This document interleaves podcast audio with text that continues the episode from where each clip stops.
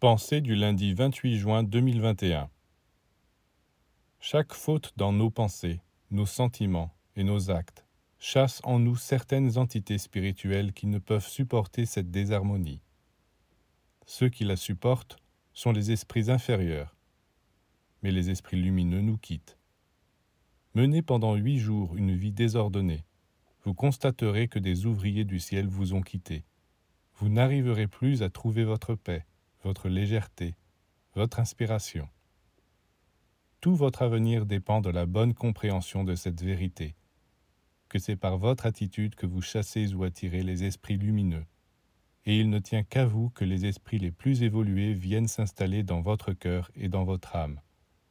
À ce moment-là, vous deviendrez maître de vous-même, solide en toutes circonstances, et vous entrerez en possession de votre véritable visage d'homme vous rayonnerez dans l'espace cosmique et jusqu'aux étoiles, communiquant aux plantes et aux astres des vibrations plus subtiles. Acceptez cette vérité et vous posséderez la clé puissante de la réalisation.